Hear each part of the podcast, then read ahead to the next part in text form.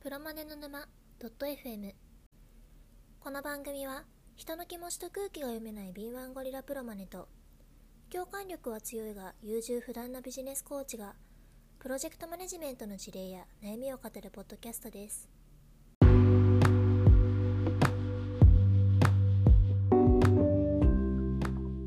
ごめんさん、今週もいい声でしたね。可愛い声でしたね。そうですね。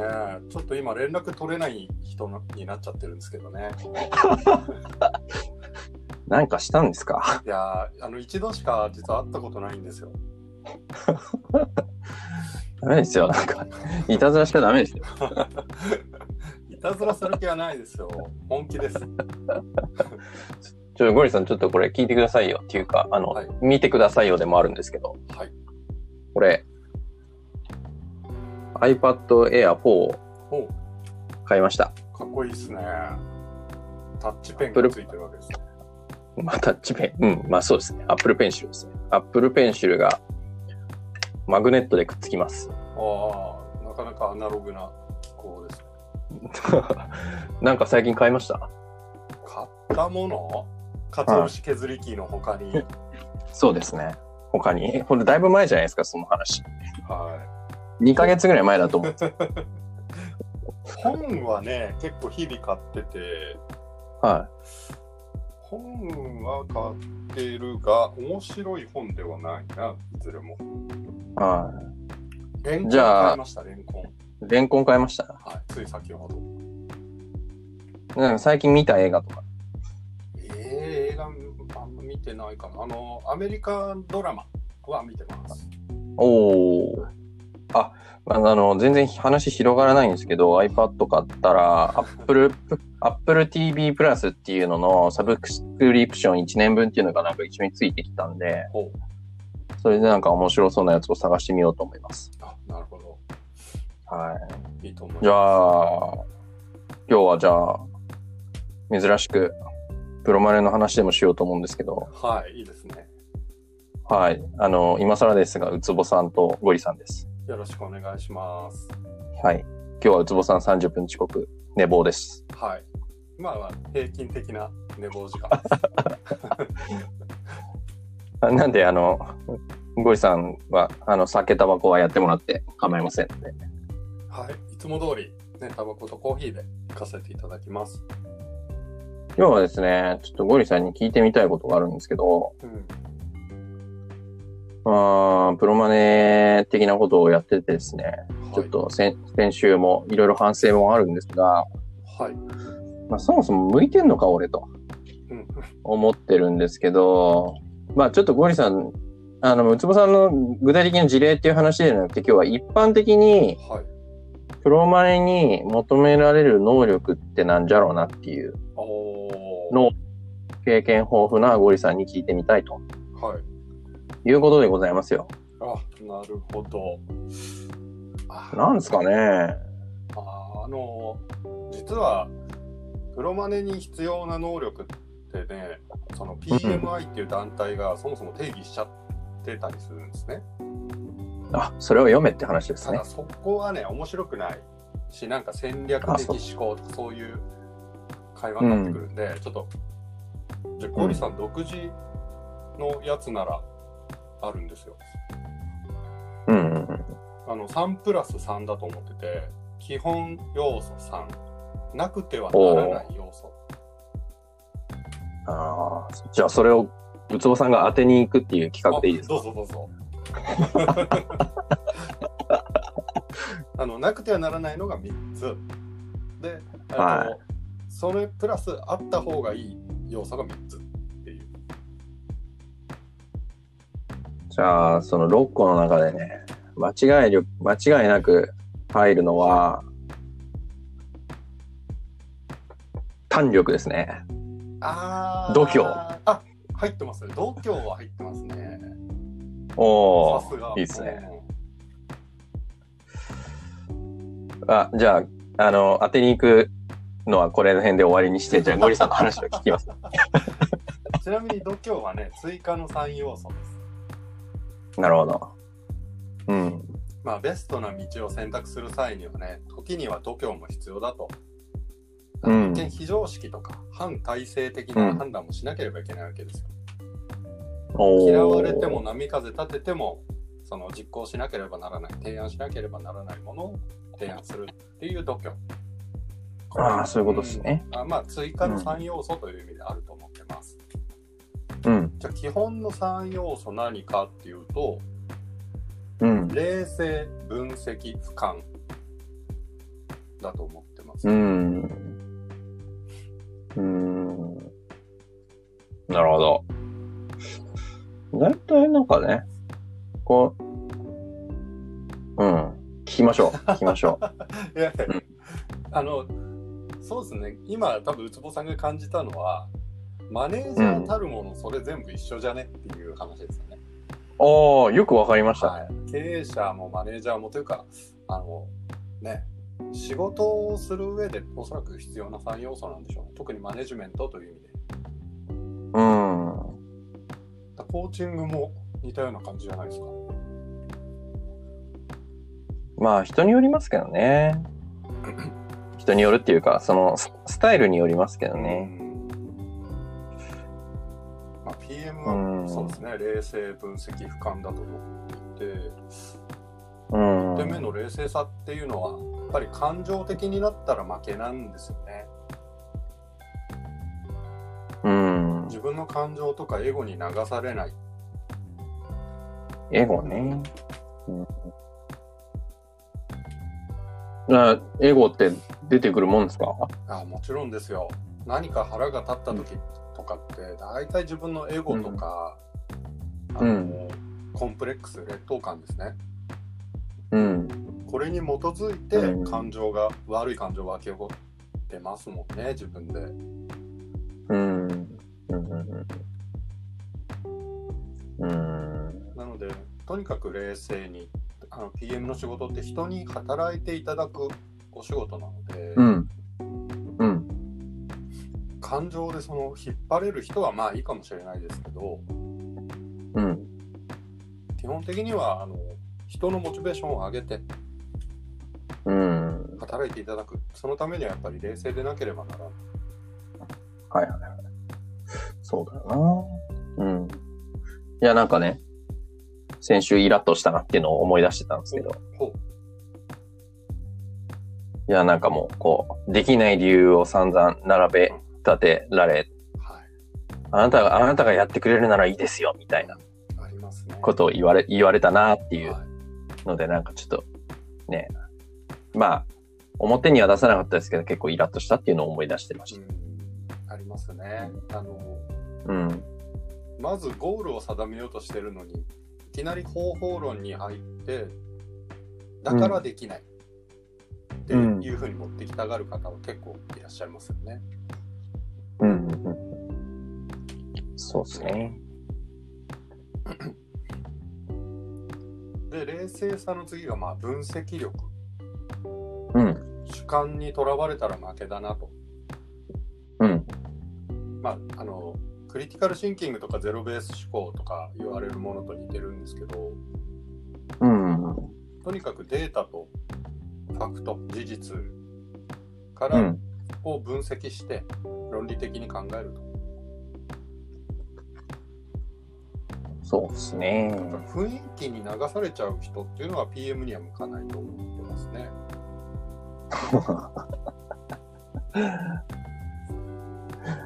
一個言っていいですか事例どを。うぞ。まあ、偉い人にうん、まあ、執行役員クラスの人に、こう、データを見せて、データはこうなってますから、みたいなはい説明をしたら、まあ、データはデータだからね、みたいなうん 感じで、思いっきり流されましたね。こう、その場の雰囲気も流され、えっ、と、ウツボさんもその人に流され。まあ雰囲気で持ってっちゃうっていうのは偉い人にありがちだと思うんですけどそれがまあ責任を取る方だったらいいと思いますけどねうん。ただ責任を取るという意味でそれはいいのであって PM っていうのは責任を何、なん、ていうんですかねそのスポンサーに対しては責任取りますけど、うん。うん、PM はあくまで分析は重要、で最終判断ってやっぱりスポンサーなのでまあそうですよね。うんた。だウツボさんそこでねデータを上げたファクトを上げたとファクトを上に提案あの提示したというところ非常にあの PM らしい動きだと思いますよありがとうございます。で3つ目が俯瞰ですねあ体感とか俯瞰とか見落としたあ、うら負ん。けなので、うん。これもね、あの、先週ですけど、はいこう、個数の 見積もりに見落としがあって、はいわーってななってるところなんですけど、いやそれまた一ネタですね 次回の話題かなこれ全部あれですね、これ、宇都さんはこれに対して、ああ、俺これできてなかったなっていうのが思いつきましたね。うーん私でもパン若い頃この辺ってウツボさんから結構学びましたけどねあ、本当ですかそのデータで語るとかまあまあまあ、ななんていうんですかね。まあ、相対的なものなんで。うん。まあまあ、あの、確かに思い当たる節があるっていう話ですよ。これが基本の3つと。そうですね冷静さ分析力俯瞰力そうですね。なんか、真面目、真面目かって感じの内容でしたね。うん PM って究極のところね仏だと思うんですよねああ。何ですか、それは。なんでしょうねコーチングも多分似たような感じだと思うんですけどあのはい。エゴを一切出さずうん。他の人の力を発揮し他の人を成長していただきうん。チームでゴールに向かううん。そうすると自我がなくなるんですよきっとま自あ。分はが目立つ必要ってゼロなんですよねいはいはいはい。そうですね。確かにな。そうですね。そのエゴとコーチングっていうのはね、最近またちょっと強く思ったところでもあって、うん。まあ、PM もそうかもしれないですけど、やっぱある程度自信がついてきたり、経験がね、あの、豊富になってくると、なんだろうな、こう、当たり前のことを当たり前にやってることを、なんか物足りなくなってきたりするんですよね。うんなんかやっぱり面白いことやりたいとか、今までになかったようなことがやりたいとか、まあ、それってこうチームのためになのかもしれないですけども、結局やりたいと思ってるのは自分なんですよ。うん相手とか、クライアントとかチームメンバーとかが、こう、それを求めているんだったらまあいいんですけど、はい結局 PM とかコーチが、うん、そういう思いを抱いてしまうっていうことが、あまあ、あの、他の場所でもですね、はいそれは良くないですよ、とうんいう話を聞いて、あーって思ったことが最近ありましたね。なるほど、まあ、主役が自分じゃないってなるんですよね、きっとコーチングなんか特にそうでしょうけど、うんうん。ね、だって人の話をこう積極的に聞いて質問でモチベートさせる、気づかせるみたいな技術ですもんね。うん、まあ、そうですね。まあでも、この基本3要素については、なんかギャグ要素がなかったということが分かりました。ごめんなさいギャグ要素追加用意してないんですけど追加3要素に入ってくるんです。じゃあ。あれねなんか僕用意しなきゃいけないですかあ、やばい。やばい。ちょっと待ってください。電池が足りない違う。なんか、ブル、今なんか、もしかしたら話飛ん再でます接続中ってなってましたな。はい、今接続済みにズボさん変わりましたえー、ってんだろう。ちょっとわかんないですね、これ。どうなったか。まあ、なまあ、んか単純な雑談だからいいんじゃないですか。そうですね。うんじゃあ、追加3要素。はい。追加の3要素三要素は、コミュ力、即興力、度胸だと思ってます。うん。まあ、コミュ力はね、分かりやすいですよね。うーん。 PM ってあの8割がコミュニケーションのお仕事だって言われてるんですよね。まあでもこれも掘るといろいろ深いですけどね、コミュ力って何なのかっていうね、いろいろ種類もあるし、そうそこはまた別の回にしますかそうですね。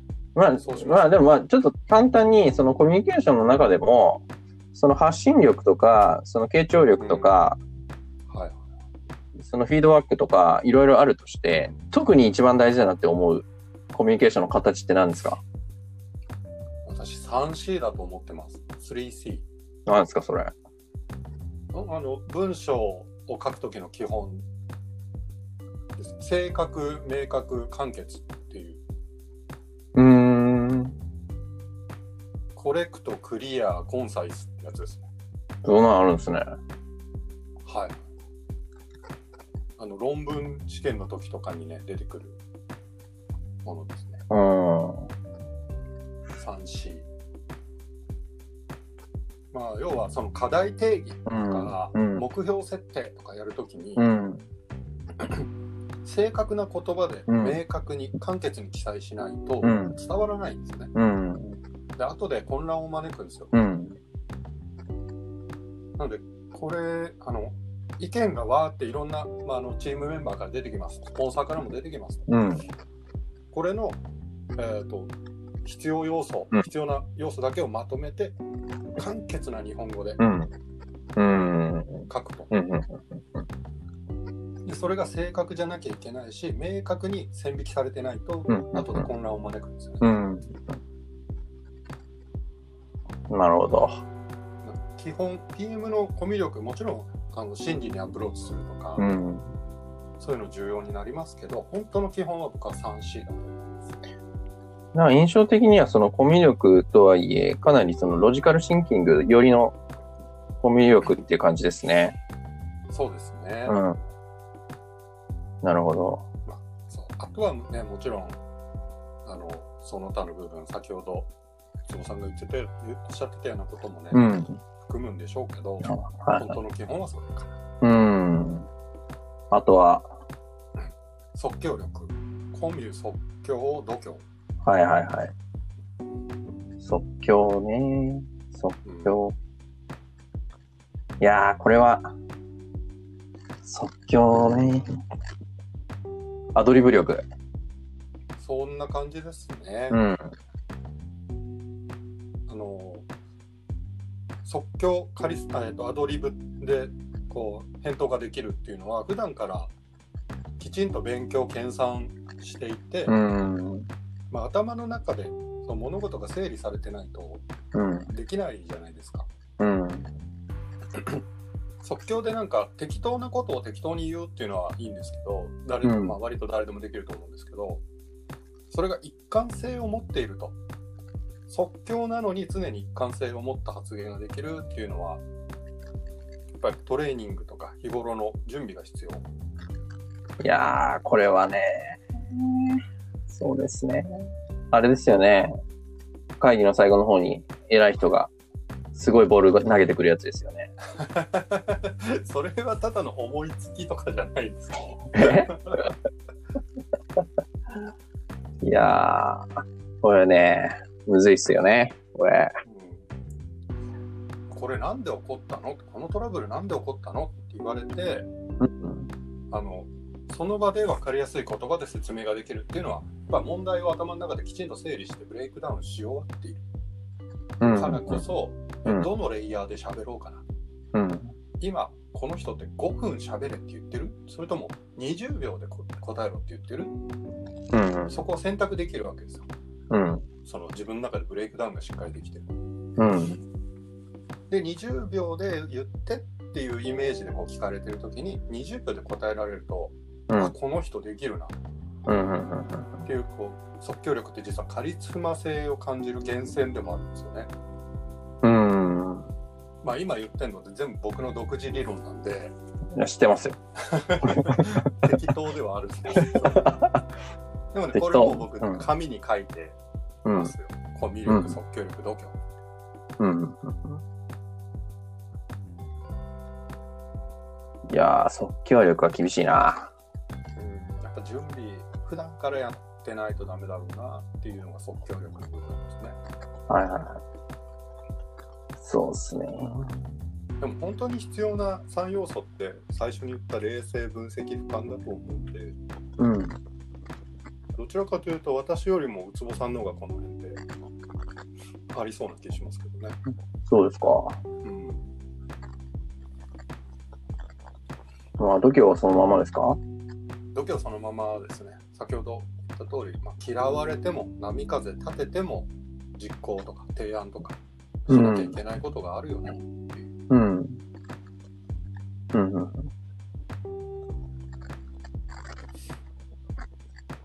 まあ、コーチングの有名な話として、あの、嫌われる勇気っていうのはありますけどね。おおアドラーのそうですね。読みました幸せになる勇気も読みましたよ、あ、本当ですか。読んだけどね人に貸しちゃったかあげちゃったか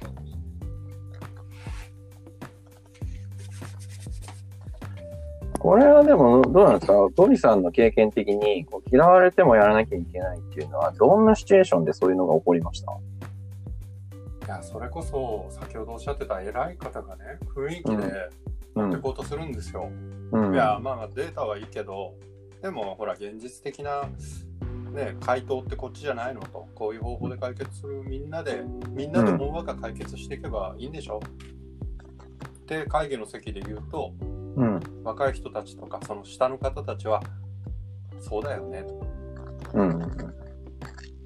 なんか今誰かがね責任を持って解決策を出すなんてやんなくていいよねとかうん。うん。緩い方向に流れがちなことってあるじゃないですかうん。でも本当はこれ今やらないと最悪の場合手遅れになるぞとうん。デッドラインから逆算してうん。そこで、うん、ご意見すごい理解できるんですけどもうん。今決めた方がいいと思うんですうん。これねみんな嫌がるんですあ会議が30分伸びるってまた責任だなんだ言い出したぞと権限と責任は一対だとか言い出すぞとあ、よく言ってるんですね。ゴリさんが。僕はよく言ってますね責任持たせんだったら権限をくれとうん。まあなんか上の人には嫌われてなんぼじゃないですか。はいそう、そうなのかなわかんないけど、なんとなくそれは思ったんですけど。うん なんかメンバーに嫌われてなんぼなこ嫌われても言え言うみたいな場面ってありますいや今のがまさにそうですよあのその弱いマトリックス組織って前回言ったと思うんですけどうん。こういう組織ってプロマネに対して貢献するよりもうん。あの役員に対してね賛同して迎合した方がもちろん自分が得をするわけじゃないですかうん。なのでチームメンバーでもその損得感情が強い人うん。で割とその役員の意見になびくわけですよね社内のプロジェクトとかで、うん。まあ、そういうことですね。うんそうするとなんか PM ってプロマネってね目の上の単行部になりがちなんですよねうん。学あー級学級委員ですよそこそこのところで、やっとけばいいじゃんと。サラリーマンだし、みたいな。そうですねうん。まあ、それで大丈夫なものならいいんですけどね。いやー、なんかちょっとぐさっと聞きますね、今日は。ぐさっと来ちゃいました。そうですね。うん、なんか、なんていうんですかね、鍛えられる部分。まあでも、鍛えられる部分なのかな、ほとんどが。そうだと思います。うん。特にね、ゼロベース思考とかクリティカルシンキングって呼ばれるその思考力、分析力のところってうん。あの鍛えないとであの出来上がらない能力なので、まあ、筋トレですよね。そうですね。うん。冷静さについては、どう、ね、何なんでしょうね。冷静さを鍛えるっていうのは何なんでしょうね。なんでしょうね。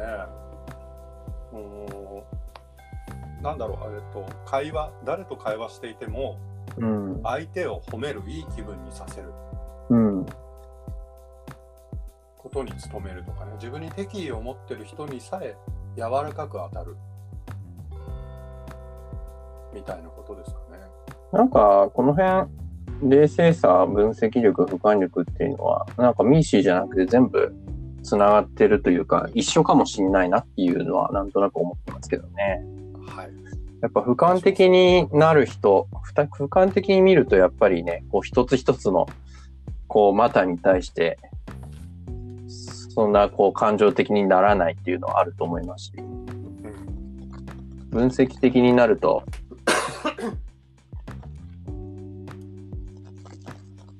まあ大きなくしゃみをいただいたところで。やっぱ分析的になると、なんていうんですか、良くも悪くも、こう、感情が入らない部分もあると思いますし。そうですね。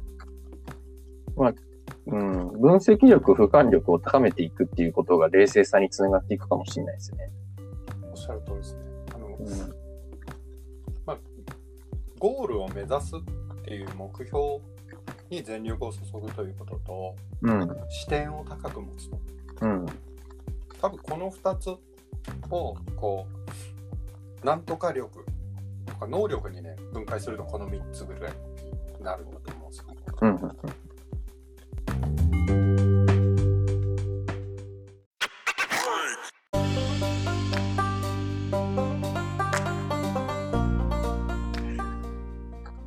森さはん、26分30秒経ちました。い、いい時間ですね。うんちょっとね、うん、き話していくとキリがないんですけど、はいうーん、そうですね。まあ、詰まるところ度胸ってことですね。 こだわりますね。最初ねい、いきなり6分の1当てましたからね。さすがですね。まあ、じゃあ度胸ってことで、はい。東京重要です。あの、早く締めておこうとしておきながらなんなんですけど、はい。あの、ゴイさんさっき冷え性の話してたじゃないですか。はい。そう最近寒いんですよ。これ、さっき言ったあの、これ、録音始める前の話ですけど、はい。ちょっとね、足が寒い。足が寒いのを、はい。がもう多分ね、かれこれ、本当に10年、ゆ14年を悩悩んで、悩まされてきてるんですが、はい。ちょっとね、その原因が分かったかもしれなくて、おうだからね、これ足の指の間に汗をかいて、そこが冷えて足が冷たくなってる気がしますね。おうわなるほど。だから分かりますこの、分かりますこれ。本当にね、異常に足が冷たいんですよ。私も最近ちょっと末端冷え症気味そうなんですよ。なので、何が言いたいかというと、はいまあそういった冷え症対策も含めて、そろそろ、このプロのマネの沼 .f をですね、はリ、リスナーさんからご意見とか質問を募ってみようかと。冷え性に効くかな まあ確かにねちょっとヒヤヒヤして体も温まるかもしれないですねどういうことですかいやあのウツボさんとゴリさんだとなんかこう突飛な会話であれなんとかなるっていう なんとなくの安心感あるじゃないですかあ緊張感が欲しいってことですか緊張感生まれるでしょうその知らない人いきなり入ってきたらはい、まあいきなり入ってくるっていうか、あれですよ、まあ、まあお便りですよ、お便り。あなるほどあのリアルタイムじゃなくてメールかなんかでもらってああ、まあどっちでもいいですけど。まあそもそもこのあの収録自体がリアルタイムで発信していないんで、あ確かにそうかオクラにできるんだそうそうそうそう。だから、まあ、な、なんでもありですけど、ベーシックには質問とかご意見をいただいて、うんそれに我々が答えていくっていうのが、あいいですねラジオっぽいですねベタなやり方ですよね。はいまあ、あとは、その質問を実際にここに出演していただいて、質問をいただくと。はいはじめまして、つって。うんうんうんなかなかそこ、そんなことやってる番組聞いたことないですけど。ああ。いや、でもいいんじゃないですかね。そうですね。出演までいただけると。はい。恋愛の悩みとか欲しいですね。それ別の番恋愛を組、別の番組でやってもらってもいいですか、それ。これね、あの、この番組聞くの大体もう、あの、大体、あの、熟知っている人たちなんいや、熟しきだっかてらる人こたち。そ。だからこそじゃないですか。マジですかミドルの、はいミドルの恋愛ですか40代のもうちょっと枯れかけてる皆さんで枯れかけたゴリさんが語る恋愛論を笑っていただくいや、いいと思いますよ。あの、別のコン、別のチャンネルとして、あの、成立すると思います。独立する自信ないなということで、まとめると、ご質問、ご意見、出演希望、もろもろ仕事のご依頼。仕事のご依頼というのは、まあ、ゴリさんにすると、プロマネとかコンサル。はいうつぼさんからするとビジネスコーチですね。はい仕事のご依頼ある方は、E メールか Twitter まで、までどうぞというお話でございます。そこのアドレスとか言った方がいいんですかね。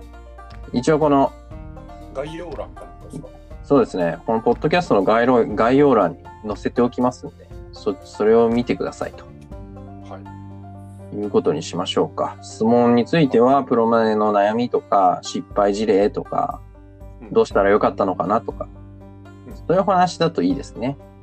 そうですねうんでは、皆様のご意見、ご質問、出演依頼、出演希望、いいですね我々がなんかどっかに出演するでもありなんですよ。あもちろん、はいコラボというやつですねそうですね。それご連絡お待ちしておりますとはいお待ちしてますいうことで30分過ぎてしまいました。毎度長引きがちはい。じゃあもうこの辺で締めていきましょうか。はいはい。では、さようなら。はいではまた来週お楽しみにお疲れ様でした。